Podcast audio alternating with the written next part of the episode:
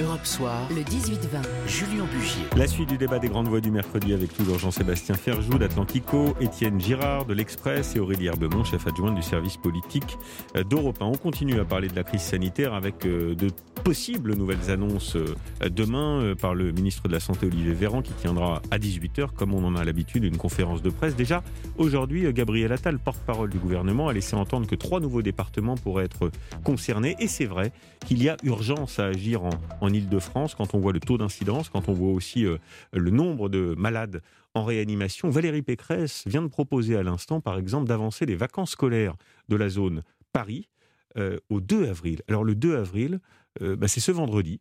Est-ce que ça vous paraît possible, Aurélie Herbemont, une, une mesure dans, dans l'urgence comme celle-ci ce qui est sûr, c'est que là, il y a un petit sujet autour des écoles où les contaminations, quand même, on voit tous autour de nous des classes qui sont fermées. En 8, pardon. vendredi, en 8, prochain, oui, 24, c'est ça. et, et c'est vrai que les écoles, et d'ailleurs ce matin, un conseiller de l'exécutif disait, le maintien des écoles ouvertes ne doit pas rester un totem. C'est-à-dire mmh. que ils essayent jusqu'au bout de laisser ouvertes, mais là, on voit bien que très, très techniquement, je sais même qu'il y a des élus de l'opposition qui ont envoyé des messages à Jean-Michel Blanquer hier en disant c'est plus possible en fait, parce qu'il y a même des parents qui, qui, mettent les enfants à l'école en étant qu'à contact, donc du coup le virus se dissémine. Alors du côté de l'éducation nationale, on veut tenir coûte que coûte en ne fermant pas les écoles, mais c'est vrai qu'il y a un vrai sujet de circulation qui peut mettre en danger le système sanitaire en Ile-de-France. Les écoles à l'arrêt, on a toujours dit que ça serait en dernier ressort. Euh, pourquoi? Parce que ça met à l'arrêt l'économie, ça empêche beaucoup de Français de travailler, et on voit Jean-Sébastien Ferjou, d'ailleurs, l'exécutif l'a rappelé, qu'on n'est pas encore à 100% sur le télétravail, donc il y a encore un levier activé de ce point de vue-là, avant de fermer les écoles, encore une fois en dernier rideau. Oui, effectivement. Après, parmi les arguments en faveur de l'ouverture, du maintien de l'ouverture des écoles, il y a celle du suivi scolaire des enfants, de leur sociabilité. Et, puis de laisser travailler les parents aussi. Parce que non, non, mais c'est les deux. Mais malgré tout, il y a aussi un avantage pour les enfants. Ça n'est pas que, pour, que pour les parents. Les, les, deux euh, existent. Maintenant, la situation sanitaire, elle est ce qu'elle est. Et c'est tout le paradoxe de la communication qu'on a vécu ces dernières semaines. C'est-à-dire avec cette histoire de Paris. Je crois mmh, d'ailleurs que mmh. Emmanuel Macron regrette que l'expression Paris ait pu être employée parce que ça a l'impression qu'il joue nos destins sur un coup, euh, sur un coup de dé. Et la situation dans les écoles. Regardez les chiffres. Le ministère de l'Éducation nationale ne communique pas sur les résultats des tests salivaires par région. En revanche, euh, les chiffres de l'ARS Île-de-France, il me semble même d'ailleurs que c'est Europe 1 qui le révélé ce matin, montrent que nous sommes sur 1370 enfants positifs sur 100 000. C'est-à-dire que c'est une incidence qui est très très très au-dessus de ce qu'on considère déjà comme des seuils d'alerte extrêmement inquiétants pour la population générale. Donc de toute façon, ça fait longtemps qu'il y a un sujet sur les écoles, qu'on a voulu le masquer. Moi, je crois que l'objectif de l'ouverture est un très bon objectif, mais pas au prix de l'opacité et certainement pas en ne se donnant pas les moyens justement de cette ambition. Ça passe par l'aération, ça passe par des tas de mesures concrètes qui peuvent réduire les contaminations. Il y a un autre changement, comme quoi vous voyez dans cette épidémie, un an après, on n'est pas au bout de nos surprises parce que le changement de braquet là en termes de politique est aussi en train d'évoluer très très vite. C'est-à-dire qu'il y a quelques jours, le Premier ministre Jean Castex, quand il a annoncé le reconfinement pour 16 départements, nous disait on va faire confiance aux Français. On en appelle à la responsabilité. Vous savez, on est toujours dans ce, la carotte et le bâton. Et puis là, on apprend aussi par le ministère de l'Intérieur bah, que finalement, les policiers vont verbaliser tous euh, les rassemblements de plus de six personnes. Alors, on est dans la responsabilisation ou on est dans la sanction, euh, Étienne Girard? Moi, j'appelle ça un décret anti-carnaval un décret anti-carnaval. Ah, c'est anti enfin, entre 6500 personnes et 6 personnes dans la rue, euh, parce qu'on se retrouve devant l'école, on se retrouve à 4-5 parents, puis il y en a euh, un septième qui arrive, pof, verbalisation. Le problème, c'est que ce qui s'est passé à Marseille avec ce carnaval, ces milliers de personnes dans les rues, souvent non masquées, a créé euh, une impression dans la population d'une impunité pour ceux qui se baladent euh, dans les rues euh, à 6 et plus. Euh, et donc, le gouvernement se retrouve en situation à ce moment-là, il faut interdire les manifestations aussi, parce que dans le même temps, samedi, il y a eu 4500 personnes à Brest qui ont manifesté.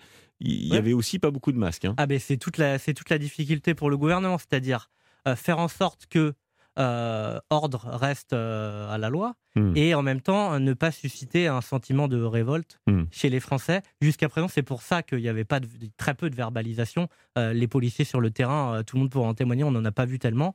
Et si ça change, il y a ce risque qu'il y ait une vraie ça, ça, peut être un point de bascule, ça, parce que demain, des policiers qui verbalisent dès qu'il y a plus de six personnes rassemblées, ça va créer de l'animosité quand même. Ça peut effectivement être très très compliqué à gérer, mais le problème c'est que la semaine dernière, le, gouvernement a fait le choix de, je vais résumer ça, rester chez vous, sauf si vous allez dehors. Donc les gens se sont dit, c'est la liberté dehors. On a bien vu hmm. les images ce week-end sur les quais de Seine, notamment avec des gens qui pique-niquaient en se disant, on est dehors, tout va bien. Là, ils sont en train de se rendre compte que si on est dehors serré, c'est un peu compliqué. D'où le premier rétropédalage de début de semaine. Donc c'est la formule maintenant, c'est euh, euh, euh dedans, avec, les, miens. dehors en citoyen. Parce que visiblement le côté en citoyen à l'extérieur n'avait pas été très euh, très bien compris par les Français, donc ils sont obligés de, de, ramer derrière ce, sentiment de quasi liberté quand on est dehors.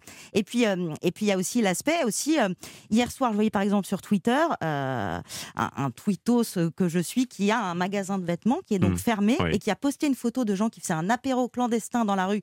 Vous étiez une dizaine en disant Pardon, mais en fait, moi, je suis obligé de fermer mon magasin pendant que les gens sont tassés dehors en train de faire des apéros dans la rue. Quelle injustice, qu'est-ce que vous faites? Euh, J'ai une question, euh, pardon, je reviens un peu en arrière, Jean-Sébastien. Je n'étais pas à l'apéro votre question. Non, non, non. Je, vous ai repéré, vous étiez à l'apéro. Non, je plaisante. Euh, évidemment. Jean-Sébastien Ferjou, non, vous me parliez des écoles. Est-ce qu'il n'y a pas une question aussi, je, pensais à ça pendant que j'écoutais Aurélie parler, est-ce qu'il n'y a pas une question de moyens? On veut, coûte que coûte, garder les écoles ouvertes. Eh bien, il faut s'en donner les moyens. Donc, on maximise les vaccins à destination des enseignants en Ile-de-France, puisque c'est l'Ile-de-France qui pose problème. Alors, si nous avions toutes les doses de vaccins euh, possibles, oui. Soyons pragmatiques. La réponse est oui, évidemment. La réalité, c'est que nous ne les avons pas. Donc, on peut imaginer des solutions virtuelles. Il y a quelques doses quand même. On n'est pas à zéro. Oui, bien sûr, il y a quelques doses, mais il y a d'autres populations qui sont aussi euh, vulnérables. Et c'est pas forcément absurde hmm. d'avoir fait les choix qu'on a fait en France, parce que pour le coup, l'Italie a fait un choix différent. Et la catégorie de population qui est la plus vaccinée en, Italie est plutôt entre les 30 et 40 ans, justement. Et notamment les enseignants et notamment les, les professions les plus exposées. vous avez vu ce qu'a dit le président? Il faudra attendre mi-avril pour. Euh, oui, mais euh, juste pour aller au bout de ce qui s'est passé en Italie, le résultat est catastrophique et justement, le nombre d'hospitalisations explose parce que les personnes les plus fragiles restent malgré tout les personnes les plus âgées. Donc, dans un, un univers euh, idéal, oui, il faudrait miser sur la vaccination dans les écoles, mais en attendant, je pense qu'il y a d'autres moyens. Alors, peut-être que nous n'aurons pas le temps tellement la situation est en train d'exploser en Ile-de-France, notamment, mais il y a l'aération dont, dont, je vous parlais. Il y a euh, les, les, questions qui se posent sur le fait de maintenir les, les cantines scolaires ouvertes. Alors, mmh. on sait qu'il y a des questions de justice sociale, on sait qu'il y a des questions d'alimentation mais peut-être peut-on trouver d'autres moyens. C'est très réglementé dans les cantines scolaires. Enfin, je parle en connaissance de cause euh, parce que j'ai des enfants. Euh, ils sont vraiment en mini mini groupe pour déjeuner à la cantine. Quand ils déjeunent à la J'ai des enfants aussi, mais ça n'est pas le cas forcément dans toutes les hmm. écoles. Et à l'arrivée, on sait que c'est quand même la situation. Parce que regardez les questions qui se posent sur ces rassemblements en extérieur. Les Japonais ont eu la règle des 3 C. Alors, ça correspond à des mots en anglais, donc en français, ça va pas faire 3 C. Mais c'est la foule. Donc, il faut éviter les foules. Alors, est-ce qu'on est dans une foule à 6 ou à 7 je suis pas certain, mais enfin, on comprend quand même l'idée. Pas de groupe qui restent tous ensemble, les uns à côté des autres. Les lieux clos, Hmm. Il faut éviter les lieux clos, et surtout si vous envoyez. Euh, hmm. Comment? Ça fait un C là. Celui-là, celui-là euh, fait un C.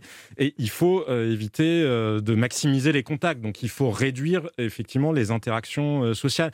Mais je pense qu'il faut maintenant miser sur l'intelligence des Français parce que ces espèces de règles qui changent tous les deux jours, plus personne ne comprend rien et tout le monde n'est pas scotché aux annonces du gouvernement pour savoir ce qu'on a le droit de faire ou pas faire dans la rue. Bien. Merci à tous les trois. On reste ensemble évidemment. On se retrouve dans quelques secondes. On va changer de sujet. On va parler de Xavier Bertrand, tiens, qui vient euh, d'annoncer euh, officiellement sa candidature à l'élection présidentielle. À tout de suite.